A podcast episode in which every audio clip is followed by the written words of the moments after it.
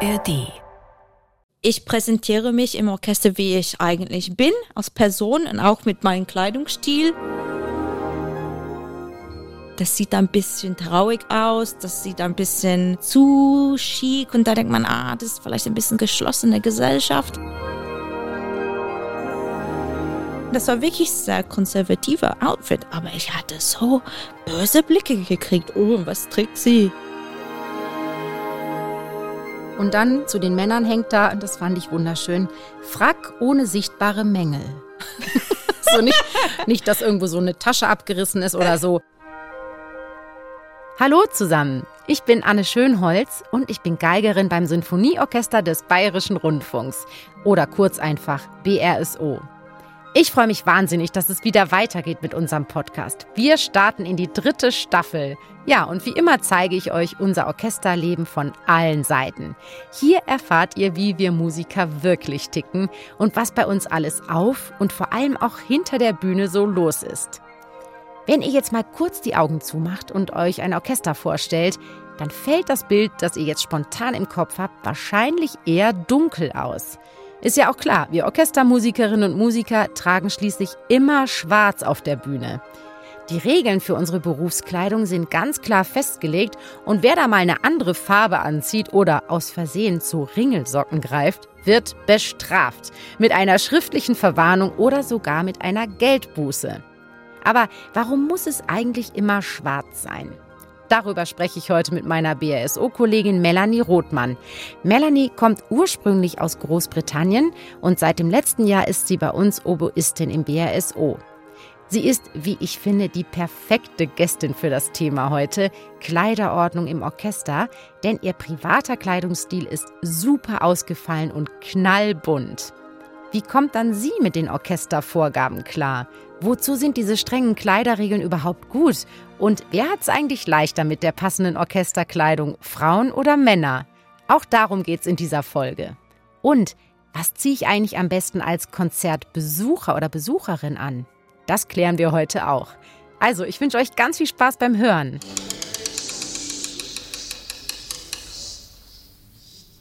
Melanie, herzlich willkommen in unserem BASO-Container im Werksviertel heute mal wieder. Ich freue mich riesig auf unser Gespräch. Ja, vielen Dank, ich freue mich auch. Sag mal, wie war es heute Morgen? Wie lang standest du eigentlich vor deinem Kleiderschrank und hast entschieden, was du heute anziehst? Ungefähr 30 Sekunden. Wirklich? Ja. Wie kann das? Ist das immer so oder hattest du es dir eigentlich schon vorher überlegt für heute? Also für mich ist immer so, an einem bestimmten Tag habe ich ein Gefühl, was eine Farbe ich tragen will oder was für eine Art vom Stoff. Und dann entscheide ich ziemlich schnell. Das ist fantastisch. Und du musst dich heute sehr gut fühlen. Du siehst nämlich toll aus. Da wir ja ein Hörformat sind, nimm uns alle noch mal mit, alle Zuhörerinnen und Zuhörer, beschreib mal selber, was du anhast. Also ich trage heute ein Kleid aus den 70er Jahren, aber ist im 40er Stil. Es ist blau und hat ähm, so eckige Kragen äh, mit rot, rote Knöpfe. Und ich habe auch ähm, rote Schuhe, so Sandalen, die geschnürt sind vorne, auch in 40er Stil. Phänomenal, steht dir wirklich toll. Und ein Detail hast du übersehen, das siehst du gerade selber nämlich nicht, denn deine Augen sind auch passend dazu geschminkt. Ja. Ganz strahlend blauer Lidstrich und Wimperntusche. Du siehst einfach toll aus wie immer. Danke. Wir wollen heute natürlich auch mehr über dich privat in Sachen Anziehsachen wissen, aber vor allem geht es heute um unsere Konzertklamotten. Unser Thema heute ist Schwarz, Schwarz, Schwarz sind alle meine Kleider. Kleiderordnung im Orchester und vor allem natürlich bei uns im BRSO. Apropos Schwarz, Schwarz, Schwarz. Hast du überhaupt viele schwarze Sachen? Magst du schwarze Klamotten? Eigentlich schon. Also im Winter Wardrobe habe ich ziemlich viel in Schwarz. Mhm. Aber normalerweise trage ich das auch mit einer Farbe zusammen, rot oder grün oder so. Mhm. Ich finde, schwarz ist ganz klassik. Das sieht immer schick aus. Ist schon mal gut eigentlich für Orchester. Ob das wirklich immer schick und schwarz sein muss, auch so in unserem Orchesteralltag, darüber sprechen wir heute. Mhm. Und die meisten Leute wissen es, du hast es gerade auch schon gesagt, klassisch schwarz. Die Orchestermusikerinnen und Musiker sind im Konzert schwarz gekleidet, das ja. weiß man, aber es gibt da schon noch so einige Regeln. Lass uns denen mal auf den Grund gehen mhm. heute. Fangen wir doch mal mit den Männern an. Weißt du, wie man als Mann, nicht so schwierig, im BASO gekleidet sein muss im Konzert? Also im Frack. Mhm. Das habe ich natürlich auch gewusst, aber wenn ich ganz ehrlich bin, in der Vorbereitung habe ich mir nochmal überlegt, was gehört eigentlich alles mhm. zu diesem Frack dazu? Kriegst du es zusammen? Wollen wir mal alle Einzelteile zusammensammeln? Das ist ziemlich viel, mhm. oder? Also die Männer sagen immer, es ist mir zu warm im Konzert. Oh ja, das ist in der Tat ziemlich viel. Was schätzt ihr, aus wie vielen Einzelteilen ein Frack besteht? Also, da gibt es das Jackett, also den Frackrock mit den langen Schößen, den sogenannten Schwalbenschwänzen. Dann die Frackhose mit Seidenbändern an der Seite verziert, die nennt man Galon. Hosenträger, Frackhemd mit Manschettenknöpfen. Dann die Frackweste. Eine Weste oder eben als Variante kann man auch den Kummerbund anziehen. Schwarze Strümpfe dazu und natürlich Lackschuhe. Also ganz schön viele Teile sind das. Und mal ehrlich, die Männer nehmen es oft nicht so ganz genau bei uns auf der Bühne mit der perfekten Kombination. Zum Beispiel das Hemd, was eigentlich an der Brust aus festerem Piquetstoff besteht, wird dann oft durch ein einfaches weißes Hemd ersetzt. Schließlich muss es ja nicht noch unbequemer als nötig sein und das Hemd wird ja hoffentlich jedenfalls nach jedem Konzert gewechselt und gewaschen. Dann müsste man ja eine Sammlung von wertvollen Piquethemden haben und ehrlich gesagt, das sieht ja sowieso kein Mensch von Weiben. Habt ihr euch eigentlich auch schon mal über diese Bezeichnung Kummerbund gewundert? Ich dachte wirklich, dass da irgendwas mit Trauer oder Kummer hintersteckt. Doch eigentlich stammt dieses Wort vom persischen Wort Kamarband ab. Das ist eine Leibbinde. Und daraus wurde dann phonetisch das englische Wort Kammerband. Und klar, dann war es nicht mehr weit zur deutschen Bezeichnung Kummerbund. Tja, also schon eine ganz schön komplexe Angelegenheit, dieser Frack. Und ich finde auch immer wieder krass, dass die Form des Fracks von heute schon seit fast 300 Jahren existiert. Mal ganz ehrlich, wäre es nicht echt mal Zeit für was Neues? Und wir haben noch ja. was vergessen. Ah ja. Die Fliege. Ja, die Fliege, ja. Die eigentlich auch weiß sein sollte, ist bei manchen inzwischen nicht mehr so. Aber naja. Ähm, okay. Aber das ist schwierig für, für die Streichinstrumente, besonders für die Geige und Bratschen. Also wie macht man das, wenn man auch das Instrument da hat, muss das auf die Seite schieben, sieht vielleicht ein bisschen komisch aus. Also wie, wie macht man das auch? Ich weiß es eben auch nicht, ist mir auch ein Rätsel. Und ich glaube, bei manchen, die schieben es schon ein bisschen zur mm. Seite. Bei manchen verdreht sich auch sehr lustig beim Spielen. Dann schaut es so nach oben. Ja. Und wie gesagt, die Farbe, ne? Also ja. es, es, verändert sich schon mit der mhm. Zeit und wird so ein schönes Gelb mitunter. Ja. Mhm. Also in Sachen Konzertkleidung ist es bei den Männern eher vielteilig, aber nicht sehr kompliziert. Jetzt kommen wir mal zu uns Frauen, was die Regeln betrifft. Du bist erst seit gut einem Jahr im BRSO. Wie würdest du anderen Leuten unsere Konzertkleidungsregel erklären? Was ist bei dir da schon bisher so angekommen? Was müssen wir anziehen? Also wir müssen entweder ein langes Kleid anziehen, der wirklich ja fast bis zum Boden eigentlich fällt, oder lange Hosen, immer schwarze Socken oder schwarze Strumpfhose, die absolut nicht durchsichtig sind. Mhm. Schuhen es wenige Regeln. Ich glaube, ja, wenn man das vorne geschlossen ist. Vielleicht, ja, kann man auch mit hohe Schuhe tragen, aber nicht zu hoch vielleicht, weil man muss doch über die Treppen, genau, aber das ist keine Regel eigentlich. Und dann müssen wir die Schulten abdecken und auch bis weiter aus dem Ellenbogen auch. Den Ärmel, Den Ärmel genau. genau. Ja. Das ist manchmal ein bisschen schwierig, weil ein Konzertkleid zu finden, ein langes Kleid auch mit Ärmel dazu, das findet man nicht oft. Das heißt, wir müssen auch so kleine Jäckchen finden oder irgendwas drüber oder ich trage auch manchmal irgendwas unter dem Kleid, so der nicht so dicken Stoff hat. Weil natürlich, wenn man auf die Bühne sitzt und es gibt sehr viele Lichter, man spielt, das ist ziemlich physisch. Man schwitzt viel und wenn man zu viel Stoff hat, besonders mit Polyester, das finde ich auch schwierig. Also oft diese Konzertkleidung, diese schwarze Kleidung sind aus diese chemikalien Stoffen, die absolut nicht die bequem atmen sind. nicht, ne? Das ist überhaupt nicht atmungsaktiv. Genau. Da kommt man sehr ins Schwitzen. Und ja. das ist ein, das ich problematisch finde bei der Suche für diese bestimmte Kleidung mit diese bestimmte Regeln. Also ich glaube, weil du jetzt meintest, die Strümpfe müssen sozusagen Mhm. blickdicht sein, aber wir können ja schon so Nylonstrümpfe, kein Problem, und Strumpfhosen. Also ich glaube, so ein bisschen durchsichtig darf das Ja. schon sein. Ne? Also Kniestrümpfe müssen wir nicht anziehen aus Baumwolle. aber genau, ich ergänze mal noch. Ähm, ich habe nämlich heute noch mal nachgeguckt und ehrlich gesagt habe ich ziemlich gelacht. Es gibt nämlich im Vorstandszimmer einen Aushang. Nicht im Tarifvertrag steht das, was wir anzuziehen haben, sondern man hat sich so orchesterintern irgendwann geeinigt und das steht da für die Vorstände, weil die auch die Kleiderpolizei sind. Und da steht, ich lese es nur noch mal ganz schnell vor, Damen, elegante, dem Frack entsprechende Abendmode, lange Röcke oder elegante Hosen, keine Leggings oder fünf Pockethosen oder gar schwarze Jeans steht da, Oberteile mindestens Ellenbogen bedeckend, alles wie du gesagt hast, keine Shirts, geschlossene Schuhe oder Sling-Pumps. Das sind Ah, so hinten doch. mit diesem Riemchen. Hinten, so, ja, das genau. wusste ich nicht Ja, eigentlich, kannst dir ja. jetzt gleich welche kaufen. Also die sind so an der Ferse offen. Ist vielleicht auch eine gute Lüftung. Kann man vielleicht gebrauchen. Ich habe die Ja. nicht. Ich finde, die sehen bei mir jedenfalls Also ich finde das in, in, im Treppenhaus oder so ein bisschen schwierig, wenn es halt klopp, klopp, klopp macht und man Stimmt. die Instrumente in Hand hat. Mm, mm, Das bisschen stimmt. Dann sind noch die schwarzen Strümpfe erwähnt. Ja, und dann eben noch mal zu den Männern hängt da, und das fand ich wunderschön, Frack ohne sichtbare Mängel. so nicht, nicht, dass irgendwo so eine Tasche abgerissen ist oder so. Dann finde ich noch besser, Lackschuhe geputzt. Das steht da alles. Also ich meine, ich möchte Ja. kein Vorstand sein, der sagt, heute musst du leider 15 Euro zahlen, deine Lackschuhe sind nicht geputzt. Das macht keinen Spaß. Weiße Fliege und Socken in entsprechender Länge. Ja. Aber ganz ehrlich, wie du gesagt hast, es ist eben oft schwierig, das zusammenzusammeln.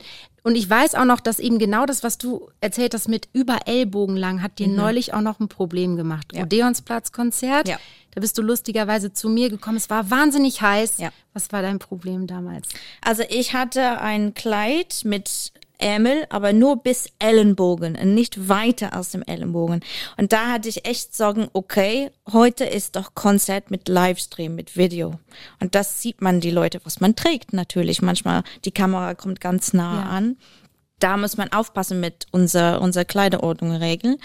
Aber manchmal, wenn es wirklich so heiß ist, habe ich gehört von anderen Mitgliederinnen, ja, es gibt manchmal ein bisschen, ja, Flexibilität, wenn es wirklich sehr heiß ist.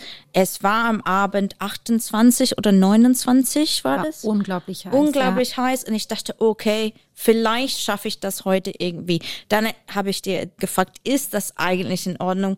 Ja, und ich kam mir so blöd vor, weil es in dem Fall bei dir wirklich um zwei Zentimeter ging. Ja, Ne? ja. Weil der Ellbogen war nicht bedeckt und ich dachte eigentlich, Anne, wie peinlich ihr das sagen zu müssen, aber es geht nicht. Weil Mhm. es gibt dann doch wieder Frauen, die sagen, ja, das geht nicht. Also wir haben das mal Ja. festgelegt und ja, ist schon nicht so einfach und du hast es auch Mhm. eben schon gesagt, oft schwierig, diese Kleidungsstücke überhaupt zu finden. Ja. Wo besorgst du denn deine Kleider her fürs Konzert oder auch Hosen? Die meistens habe ich in zweiter Handladen gefunden oder Vintage-Laden gefunden. Wirklich? Okay. Ja, weil ich finde, die haben solche Kleider in die frühe Zeiten mehr produziert irgendwie als jetzt. Und recht, wenn ja. man sucht jetzt in die ganze Geschäfte für ein Abendkleid, das ist immer mit Schnitte, wo man den Bauch oder den Rücken zeigt oder irgendwas, das natürlich für uns im Orchester gar nicht geht. Das ist schwieriger und schwieriger. Ich finde wirklich, bei Secondhand-Laden hat man mehr Glück. Ist ja auch ökologisch, ehrlich gesagt, auch Ja. super gut. Warum immer was Teures, ne, was Mhm. neu ist, immer neu produziert wird. Toll. Finde ich auch. Ja. Also eine meiner aller Lieblingskleider, die ich trage oft beim Konzerten, habe ich zufälligerweise, als ich in Paris gewohnt habe und studiert habe, in einem Secondhand-Laden gefunden für 5 Euro. Ich bin einfach vorbeigelaufen, hat, habe es gesehen, habe es gleich gekauft, genau. Fantastisch. Das habe ich schon seit was, zwölf Jahren und hält immer noch super gut. Super und lustig. Man findet eher sowas, als wenn man sagt, okay, heute nehme ich mir mal sechs Stunden Zeit, nur um ein Konzertkleid zu finden. Nein, nein, das, funktioniert nee, das nicht. nicht. Nee.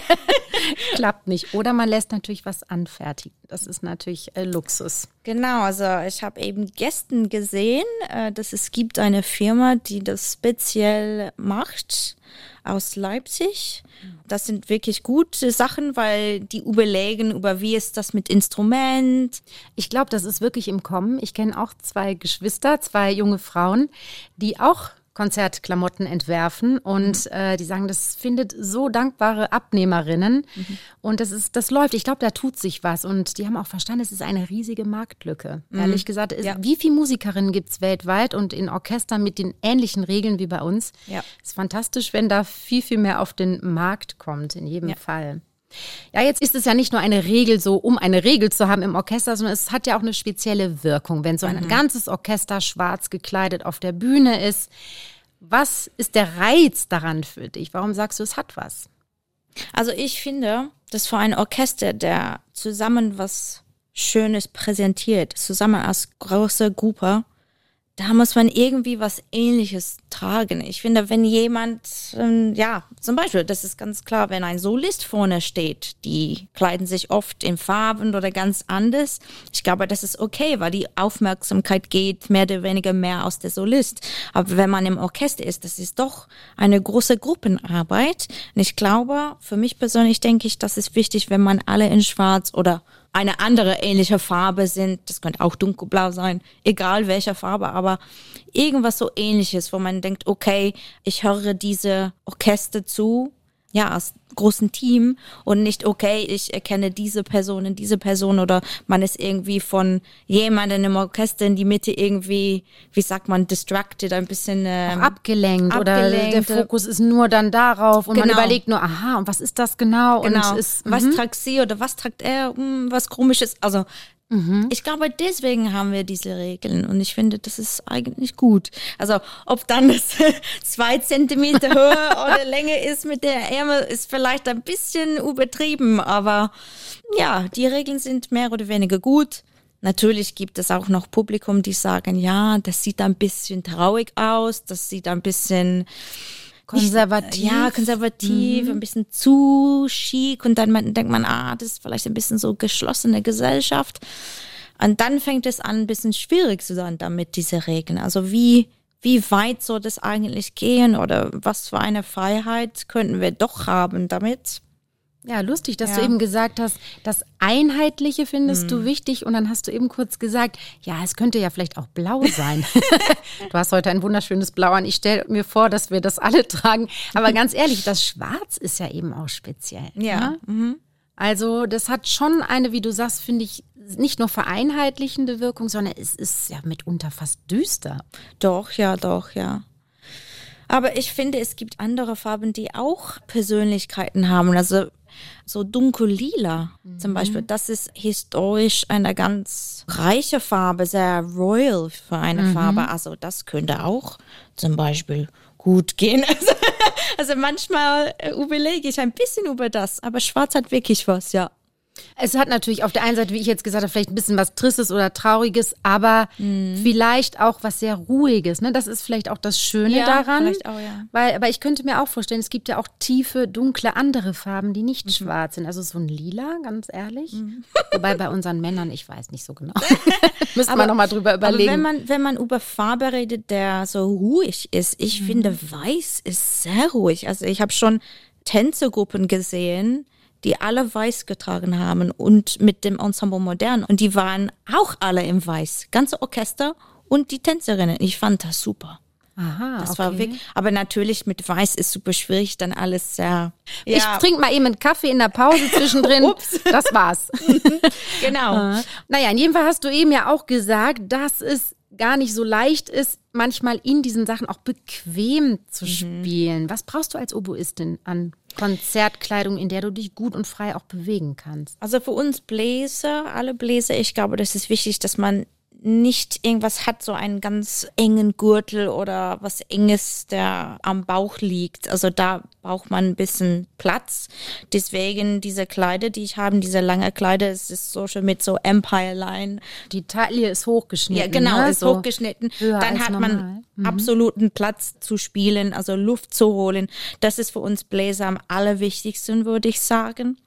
Und zweitens, oft bei die Bläsen müssen wir mehrere Instrumenten spielen und mehrere auf die Bühne tragen. Stimmt, ja. Zum Beispiel meine, meine Kollegin im Orchester Emma Schied. Manchmal muss sie auf die Bühne mit Oboe und Engelschorn, noch vielleicht zwei Rohrschachtel auch da. Wir haben immer als Oboistin ganz viel da, sehr viele Rohre, Stimmt, ja. ein kleiner Wasserding, wo man die Rohre reinsteckt. Also eigentlich hat man sehr viel in der Hand. Und dann vorstellen, wenn man muss auch irgendwie mit der Kleidung gut kommen über die Treppen oder manchmal gibt's auch so ganz glatte Eingang zur Bühne. Man muss echt aufpassen mit die Schuhe auch. Also das ist für mich, für mich immer in Überlegung, okay, vielleicht dieses Kleid oder diese Schuhe sehen super an, aber rutsche ich mit das oder am I gonna fall on the stairs mit sowas? Also ich habe doch die Instrumenten in der Hand. Also das ist natürlich nicht nur für die Bläser wichtig, das ist für alle ganz wichtig, aber besonders für die Personen, die viele Instrumente auf einmal halten muss und in die Armen halten bis zur Bühne, das ist schon ein Problem manchmal. In jedem Fall. Und da braucht ihr schon beide Hände. Ich kann jetzt schon auch mal Geige und Bogen in eine Hand nehmen. Muss man auch ein bisschen aufpassen. Geht.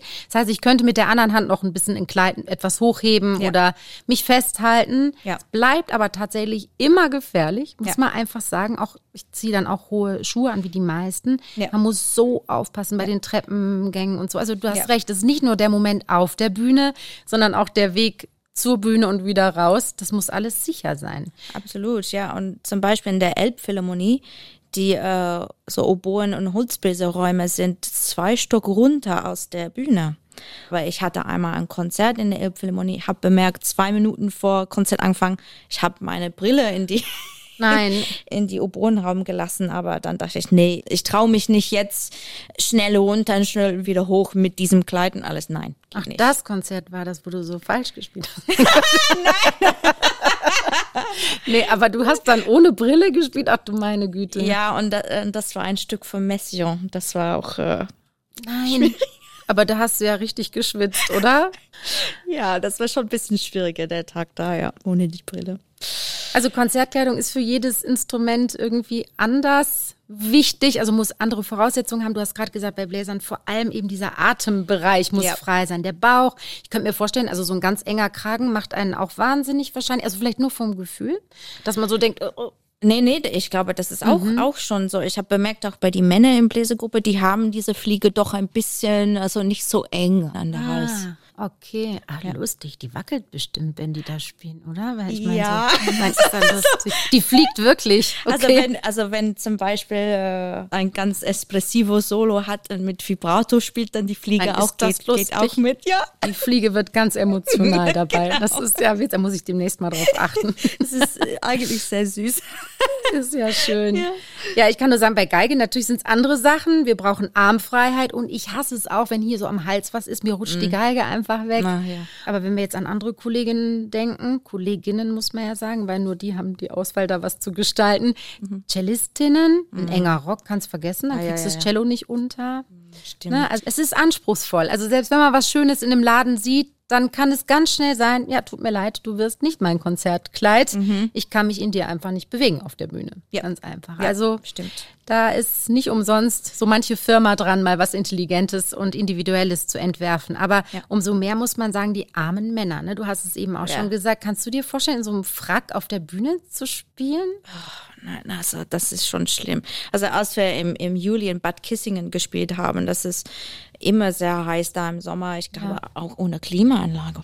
Und wir haben erwartet, ja, vielleicht so 30 Degree auf der Bühne. Aber doch irgendwie äh, während der Probe war es nicht so heiß. Und die haben gesagt dann, okay, aber doch mit Jacke spielen für die Männer. Weil die erstmal haben Ja. gesagt, ohne Jacke.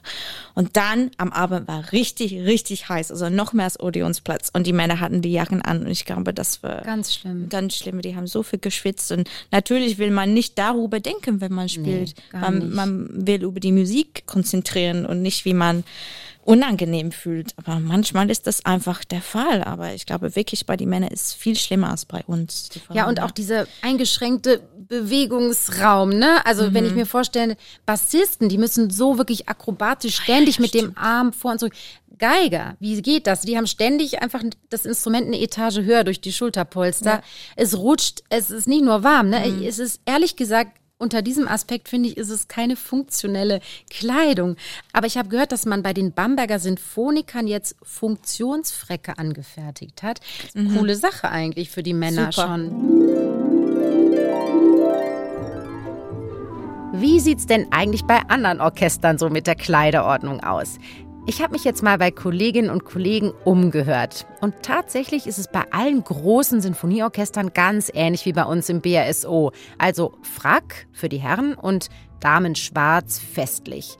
Teilweise ist es sogar noch krasser als bei uns. Nie gibt es da eine Ausnahme, auch nicht an den heißesten Sommertagen. Und die Frauen müssen sogar bis zum Handgelenk bedeckt gekleidet sein. So ist es zum Beispiel im Gewandhausorchester in Leipzig. Es gibt ein paar Opernorchester, die sich vom Frack verabschiedet haben und auf Anzug oder schwarzes Hemd umgestiegen sind. Naja, die sitzen ja auch im Graben. Ebenso machen es auch manche Kammerorchester. Und dementsprechend haben auch die Musikerinnen dort weniger strenge Vorgaben bei der Konzertkleidung. Es gibt aber auch ein paar Innovationen, zumindest was den Tragekomfort der Konzertkleidung angeht. Eine fränkische Firma hat einen speziellen Musikerfrack aus ultraleichtem Material auf den Markt gebracht. Der ist dann beim Spielen viel bequemer und außerdem auch atmungsaktiv. Die Musiker der Bamberger Symphoniker haben mitgeholfen, diesen Frack zu entwickeln und spielen jetzt auch darin. Das soll überall sein für die Orchestermusiker, wirklich. Also wir spielen doch sehr gut, aber dann ist noch besser, wenn man auf die Bühne sitzt und weiß, es geht mir gut in dieser Kleidung, ich fühle mich gut, ich werde nicht zu viel schwitzen und man hat dann einfach weniger Sorgen. Absolut. Ja. Und wir wollen den Männern doch alle Sorgen nehmen. Also ich fände das irgendwie ganz schön, wenn sich da was tun würde. Ja. Also so viel erstmal zu unserer Konzertkleidung und den entsprechenden Regeln dazu. Aber es gibt ja auch noch die Proben und andere Situationen im BSO, in mhm. denen wir ja auch irgendwie was anhaben.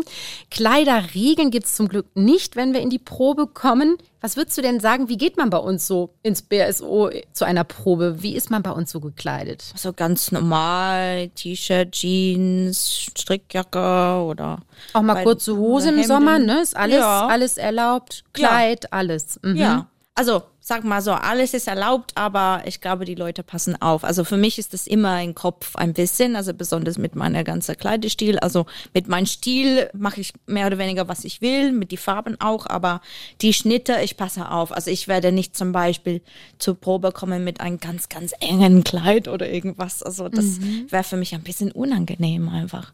Ja, da ja. überlegt man schon. Es gibt so ein paar Sachen im Kleiderschrank, die sind für nicht BSO-Momente. Genau. Ja. Trotzdem ist es ja ja so, du hast es ja auch schon öfter heute selber gesagt, dein Kleidungsstil ist einfach individuell mhm. und unkonventionell. Und jetzt sag mal ganz ehrlich, bist du nicht in solchen Orchestersituationen auch schon mal auf diesen ungewöhnlichen Kleidungsstil angesprochen worden oder bist du da mal angeeckt? Hast du unangenehme Situationen erlebt? Schon, also nicht wirklich direkt angesprochen von jemandem, aber ich hatte manchmal wirklich ganz böse Blicke von anderen gesehen. Also das ist nie beim BRS so passiert, aber schon in anderen Orchester ist mir passiert, dass ich wusste, aha, okay, diese Leute finden das irgendwie nicht in Ordnung. Und ich fand das manchmal schwierig, weil es gab einen Tag in einem, einem Orchester, wo ich kam rein zur Probe, es war Winter, sehr kalt und ich hatte ja, so ein Outfit, der wirklich im 40er Jahre Stil war. Ich hatte so 40er Jahre Schuhe aus der Zeit an, ziemlich langen Wolle-Rock und alles wirklich bedeckt und so ganz warm und ein Schal auf meinen Kopf, was ich äh, sehr oft mache. Ich, ich mag das sehr gern, besonders wenn meine Haare irgendwie nicht so gut aussieht. Aber das ja. mag ich gerne. Ich kam rein, das war wirklich sehr, ja, könnte man sagen, ein sehr konservativer Outfit. Aber ich hatte so böse Blicke gekriegt von, besonders von den Frauen.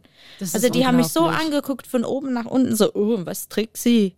Und das ist dann natürlich für mich sehr unangenehm, wenn dann hatte ich das Gefühl, muss ich mich so viel ändern. Und hast du das dann? Hast du versucht, dann solche Momente zu vermeiden, indem du sagst, okay, ich lasse die und die Jacke weg, zieh was anderes an? Ja, doch. Also vor einer Weile schon doch. Und dann, als ich im BSO dann angefangen habe, äh, Stefan Schili, der unser Solo-Obo ist, er war eigentlich mein ehemaliger Professor und wir kennen uns schon länger. Absolut, und er hat mich ja. gesagt, Melanie, sei einfach wie du bist. Und dann ich dachte, okay, wenn er das sagt, dann er meint das wirklich und dann ich präsentiere mich im Orchester, wie ich eigentlich bin, als Person und auch mit meinem Kleidungsstil. Mal schauen, wie das ist, wie das sich entwickelt. Und von Anfang an, alle waren super freundlich und ich bekomme so viele Komplimente von euch jeden Tag. Das ist ganz süß. ich bin auch echt begeistert, bin ein Fan deines Kleidungsstils, ja. total. Und das war für mich wirklich fantastisch, weil dann habe ich wirklich das Gefühl, hier bin ich wirklich akzeptiert, wie ich bin. Und bis jetzt hatte ich das gar nicht gehabt. Also das ist für mich eine große, große Sache. Eine große Freude für mich auch. Auch wenn ich zur Probe komme, es gibt einen bestimmten Cello-Kollege, der kommt immer zu mir, weil er will gucken, welche Schuhe habe ich heute an. ist das cool? Ja, das ist Was trägt cool. er denn selber so für Schuhe? Ausgefallene oder? Das war eher sportliche Schuhe. Eher sportlich, okay. Ja. lustig. Ich muss ja. dir ganz ehrlich sagen, das finde ich einen so wertvollen Rat von Stefan Schilly, deinem mhm. ehemaligen Lehrer und jetzigen Kollegen als. Ja. Sei so, wie du bist. Ja. Für ein Probejahr, das jemand mitzugeben, finde ich wahnsinnig toll. Und da sind wir auch schon bei einer anderen wichtigen Situation, wie man nämlich in so ein Probejahr kommt, nämlich über die Probespiele. Haben wir ja schon öfter thematisiert im Podcast, mhm. sogar diesem Thema eine ganze Folge gewidmet. Aber wir haben eigentlich noch gar nicht darüber gesprochen, was zieht man denn eigentlich bei so einem Probespiel an? Denn das ist ja unser Bewerbungsgespräch ja. in musikalisch. Ja. Was hattest du eigentlich an? Weißt du es noch bei deinem das, Probespiel? Ich finde das, das Thema eigentlich noch schwieriger eigentlich, mhm. weil man geht auf die Bühne, man hat manchmal nur drei Minuten, wenn man Glück hat, acht Minuten vor ein Orchester zu spielen. Und natürlich machen die irgendein Vorbild im Kopf. Das ist einfach ganz natürlich bei uns Menschen. Das ist automatisch. Und da müssen echt überlegen, okay, was soll ich tragen? Ich habe oft irgendwas ganz Einfaches getragen, so ein schwarzes Tageskleid, so T-Kleid oder so. Bei meinem Probespiel beim R war so ein schwarzes Kleid, der länger ist als die Knien und mit kleine weiße Punkte, also ganz normal und schwarze Schuhe. Schick, aber neutral. Ja, wie du sagst, deshalb finde ich es heute auch spannend, mit dir über Kleidung, speziell über Konzertkleidung, aber auch im anderen Sinne über Kleider zu sprechen. Mhm. Denn wir haben natürlich eine ganz starke Assoziation, wenn wir Menschen in ihrer eigenen, selbstgewählten Kleidung ja. sehen. Das kann man gar nicht abschalten. Also wie du sagst, Probespiel beginnt, es kommt jemand, sagen wir, jemand ist total so wie man bei uns im Pott sagt, so luschig gekleidet, dann denkt man, na, ist vielleicht ein Chaot. Ne? Also das kann man gar nicht abschalten, mhm. selbst wenn es nicht bewusst gedacht ist, ist es irgendwo. Oder wenn jemand, ja. ne? Also wäre das auch ein Tipp an Leute, die vielleicht heute zuhören und sagen, boah, ich habe Probespiel demnächst, was zieht man da eigentlich an? Eher was, wo man sagt, da kann niemand irgendwie was Blödes drüber sagen. Also was Schlichtes oder was meinst du? Also smart, casual, neutral wäre absolut auch mein Tipp, muss ich sagen, ja. weil ich wirklich eine Freundin gerade aktuell hat mir es noch erzählt, gehört habe, dass ihr Leute nach ihrem Probespiel nichts zu ihrem Spiel gesagt haben. Also ich meine, das ist auch ein bisschen schwach, sondern dann kam es gleich, also muss man wirklich in so bunten Turnschuhen zum Probespiel kommen? Ja, also, habe ich auch gehört. Ja, ich meine, ganz ehrlich. ja. Also es ist vielleicht nicht der intelligenteste Mensch aus einem Orchester gewesen, der das gesagt hat, aber egal, es ist ein Fakt, dass man sich vielleicht keinen Gefallen damit tut. Ne? Ja. Traurig, aber ja. wahr. Mhm. Kommen wir jetzt, wo wir schon einiges über Kleidung, eben auch zu Probespielen und bei uns in unserem Alltag gesprochen haben, noch mehr zu dir, Melanie, und zu deiner ganz persönlichen privaten Kleidung. Dein Stil ist speziell, aber ich frage mich eben, war das jetzt immer schon so? Warst du vielleicht als Kind auch schon eine, die sich immer gern mal ein bisschen anders gekleidet hat? Oder wann fing das denn so an? Also es gibt eine lustige Geschichte, als ich drei Jahre alt war, war ich fasziniert von Noddy. Das war so eine, eine Charakter auf dem Fernseher. Und er hatte immer so eine Mutze an mit, mit einem Bällchen, diese ja, typische ja. so süße Wintermutze an. Und ich fand das super. Und dann habe ich so eine getragen, aber wirklich den ganzen Jahr lang. Nein, auch im Sommer. Das ist nicht dein Ernst, Melanie. ja, ist ein Ernst. Also es gibt Bilder von mir. Also am Strand mit am, Mütze. Ja, am Nein. Strand mit Mütze. Du, das finde ich spektakulär. Wann hast du das aufgehört? Ging das nur ein Jahr oder? Ja, so ein, zwei Jahren vielleicht, ja. Also als ich in die Schule gegangen bin, dann hat sich aufgehört. Und dann, ja, würde ich sagen, dann bin ich ziemlich, ja, normal gekleidet für mhm. lange Zeit. Und dann, als ich ja vielleicht 17, 18, 19 Jahre alt war, habe ich dann angefangen, sehr viel Interesse für historische Mode zu haben. Erstmal, also wirklich historisch, so 16. bis 18. Jahrhundert. Das hat mich sehr interessiert. Und dann durch das habe ich dann ein bisschen was erfahren über ja ein bisschen spätere Mode, so die 30er Jahre, 40er vom 20. Jahrhundert. Und dann, als ich in Paris studiert habe, da gibt es sehr viele Vintage-Ladens. Da habe ich angefangen, ein bisschen rumzugucken, ein paar Sachen zu kaufen, aber hatte nicht so viele und habe nur für ja, bestimmte Anlässe dann ein spezielles Vintage-Kleid aus den 70er Jahren oder 60er Jahren geträgt. Aber dann irgendwann, dann hatte ich das Gefühl, okay, das will ich eigentlich jeden Tag machen. Und das war für mich ein ganz klaren Tag. Das war in Salzburg. Es gab ein deutsches Gastorchester da. Und ich war in einem Bar mit ein paar Freunden und dann kam rein ein Orchestermitglied von diesem Gastorchester. Und das war jemanden, der sich jeden Tag historisch ankleidet. Also Nein. ein ja, Mann, muss man jetzt schon ein sagen. Mann. Ein Mann. Okay. Und er kleidet sich, sein Stil ist so eher so 1830, 40 so Stil. Ein bisschen mhm. so Schubert-Zeit, Schumann-Zeit. Er kam rein und ich dachte sofort, wer ist das? Und dann habe ich ihm gefragt, also wie ist das eigentlich für dich, dass du so jeden Tag kleidest? Und dann hat er gesagt, ja, Melanie, ich wollte das einfach. Und dann irgendeinen Tag habe ich mich entschieden, ab jetzt mache ich das einfach, wie ich will. Und dann ich dachte, hm, das ist ja gut, das ist interessant. Und dann ähm, in Jahr ungefähr 2020, dann habe ich wirklich angefangen, jeden Tag mich mehr oder weniger mit meiner Vintage-Kleidung zu kleiden und dann meine ganze Wardrobe dann ein bisschen gewechselt, neue Sachen, interessante Sachen. Also ich, wenn ich irgendwas kaufe, es kommt immer die Frage für mich im Kopf, ist das irgendwas, das ich woanders finden kann? Und wenn die Antwort nein ist, dann kaufe ich das. Also genau. absolute Unikate letztendlich ja. jetzt, obwohl sie das ursprünglich nicht waren vielleicht, aber ja. jetzt so mit viel zeitlichem Nachlauf sozusagen. Ja. Aber sag mal, äh, gibt es so einen Zeitraum, der dich besonders jetzt interessiert? Also ich finde persönlich könnte ich das nicht machen, aber wenn ich die absolute Freiheit hatte, jeden Tag 18. Jahrhundertstil zu kleiden, so krass, dann, tatsächlich dann, dann Wahnsinn. wollte ich sehr gerne, aber das ist schon so ein bisschen historisch, okay. Ja, das ist aber nicht so praktisch. Leider. Wahnsinn. Ähm, nee, aber sonst 40er Jahren, also 20. Jahrhundert, 40er Jahren.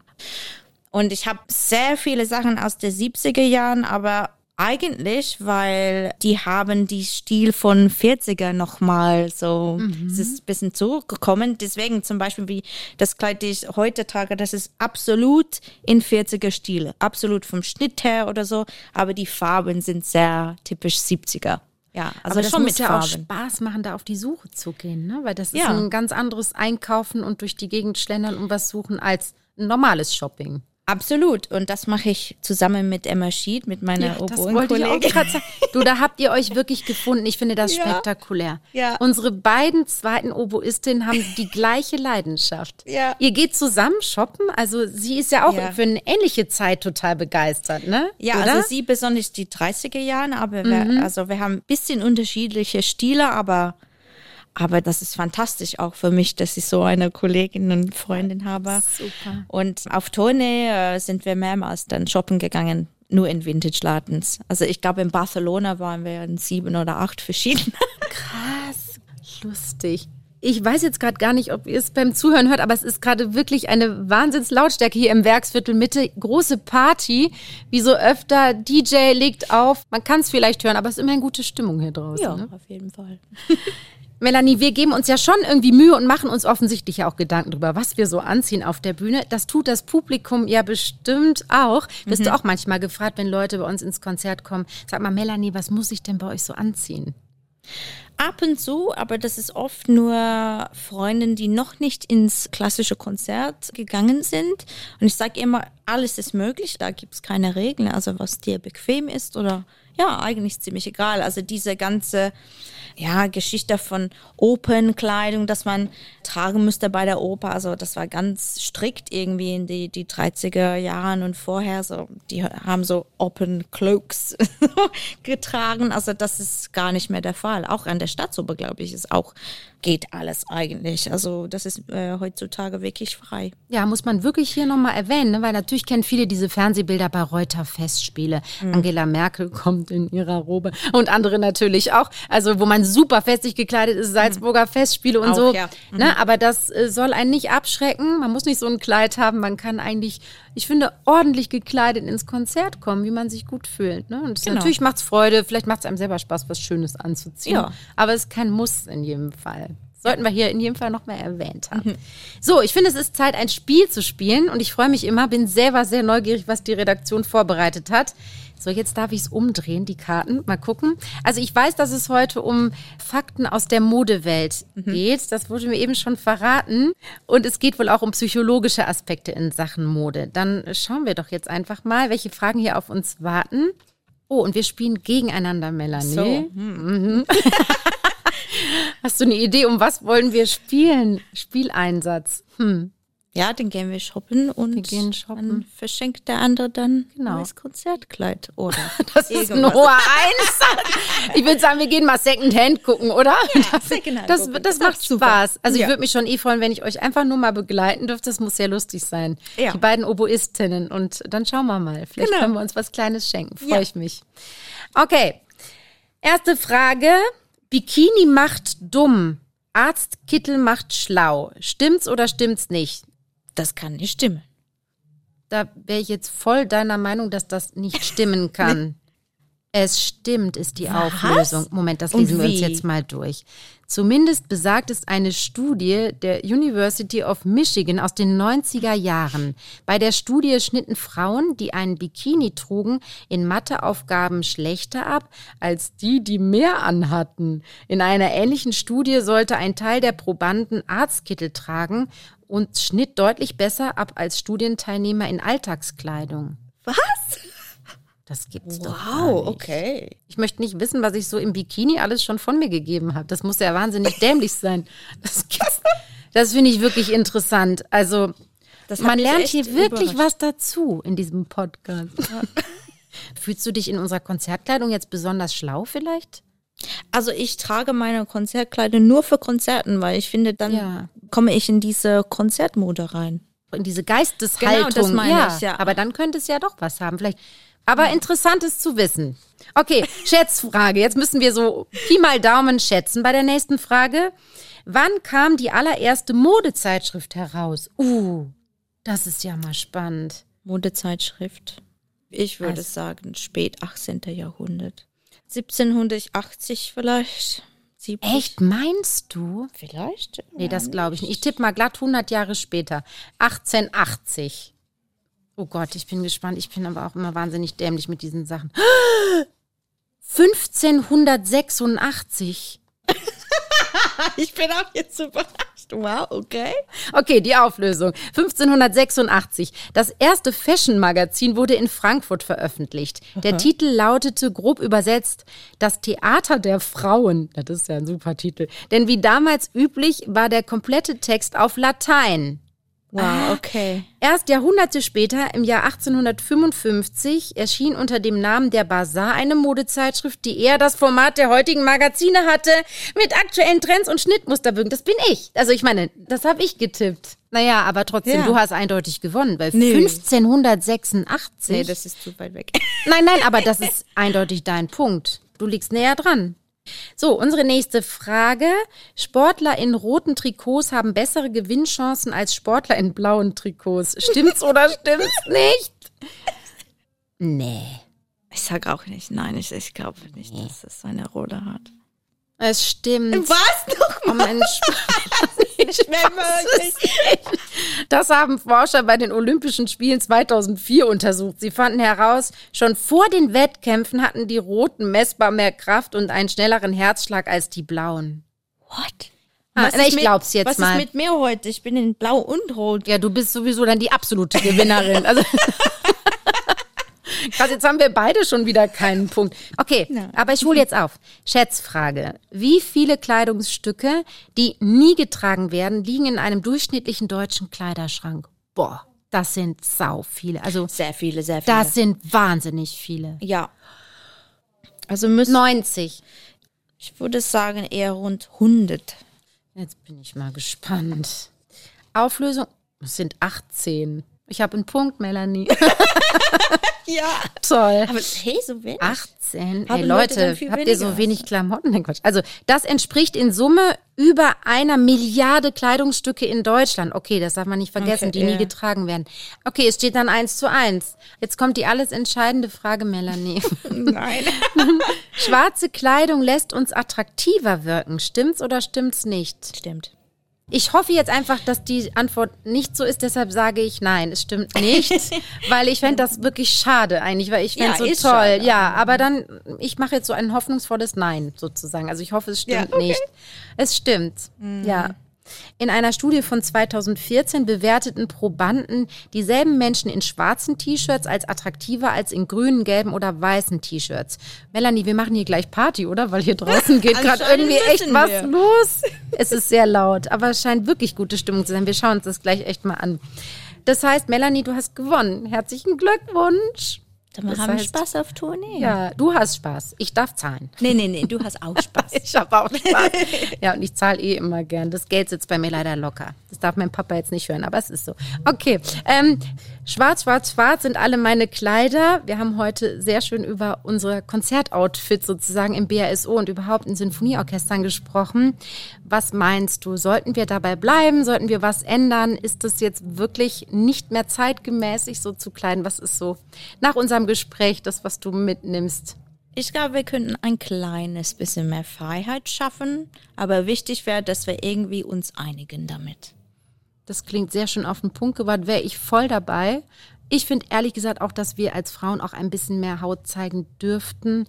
Wenn das Kleid eh so geschnitten ist, dann darf man es doch auch manchmal so tragen, oder? Also ich fände das auch ein wichtiges Signal, dass es auch nicht immer nur darum geht, ja, kann das jetzt jede Frau so tragen? Das ist manchmal so eine Argumentation, ja, manche Frauen sollen das dann lieber nicht tragen. Finde ich überhaupt nicht in Ordnung, muss ich Nee, ehrlich sagen. nee, nee. Wir schauen ja auch nicht, ob bei irgendwelchen Männern der Bauch über den Kummerbund drüber quillt. Also ich meine ganz ehrlich, was soll das? Ich bin auch für mehr individuellen Stil, ehrlich gesagt. Ja. Und es hat mir in jedem Fall sehr viel Spaß gemacht, mit dir darüber zu sprechen, Melanie. Für mich auch, vielen Dank. So, und jetzt ist es wieder Zeit für unseren obligatorischen Anruf bei Sir Simon Rattle. Für die dritte Staffel haben wir uns was Besonderes überlegt. Sir Simon beantwortet jetzt nämlich nicht mehr meine, sondern eure Fragen. Wir haben ja im Vorfeld auf unseren Social-Media-Kanälen gefragt, was ihr von unserem neuen Chefdirigenten so alles wissen wollt. Und da kamen echt einige coole und knifflige Fragen zusammen. Also, legen wir mal los. Hallo Sir Simon, hier ist Anne. Oh, Anna, guten Morgen. Sir Simon, ich habe wie immer eine Frage an Sie, aber diesmal aus unserer tollen Podcast-Community. Oh. Und zwar wollten die Leute wissen, möchten Sie eigentlich wirklich immer mit Sir angesprochen werden? For my generation, this is really quite hard uh, to hear. And anyway, Sir Simon sounds as though someone has a stutter uh, to me. Uh, and in America, they always think it goes with the other name, so that I get called Sir Rattle. No, fantastic. And this is always very strange. It's I suppose it was like Queen Elizabeth. You don't you don't call her Mrs. Windsor. Uh, I would much prefer never to be called Sir, like I would prefer never to be called Maestro. But my parents were very excited about Sir. Ich sag eigentlich auch immer Sir Simon. Ja, dann lasse ich das ab jetzt auch mal und sag einfach Simon zu Ihnen. Ich hoffe, das ist okay. Good. Really? Okay, Thank you. Bye, bye. Ja, gut, dass ich mit ihm mal darüber gesprochen habe. Und ihr wisst jetzt auch Bescheid. Simon Rattle mag es also gar nicht so gerne, wenn er mit Sir angesprochen wird. Mehr Fragen von euch wird Simon Rattle dann nächste Woche beantworten. Und bevor wir für heute Schluss machen, habe ich aber noch einen coolen Mode-Podcast-Tipp für euch. Also ganz passend zu unserem heutigen Podcast-Thema. ARD. Falls du nicht gerade nackt bist, schau doch mal an dir runter. Alles, was du trägst, erzählt seine ganz eigene Geschichte. Und ich, Aminata Belli, erzähle dir vielleicht die Geschichte zu genau diesem Teil. Im neuen Podcast Iconic. Hier sprechen wir über Mode, über Kultur und über die Geschichten, die ihr eigentlich hören müsstet. Iconic, ein wirklich guter Podcast über die Geschichte der Mode. Und den findet ihr in der ARD Audiothek, wo auch Schönholz zu Hause ist. Und wenn ihr Fragen, Themenvorschläge oder auch Feedback zu unserem Orchester-Podcast habt, dann schreibt mir einfach über Instagram oder auch über Facebook. Und wenn euch der Podcast gut gefällt, dann erzählt doch gern auch euren Freundinnen, Freunden und Bekannten davon. Und natürlich freue ich mich auch sehr über eine gute Bewertung. Ja, dann macht's mal gut und bis zum nächsten Mal. Eure Anne Schönholz.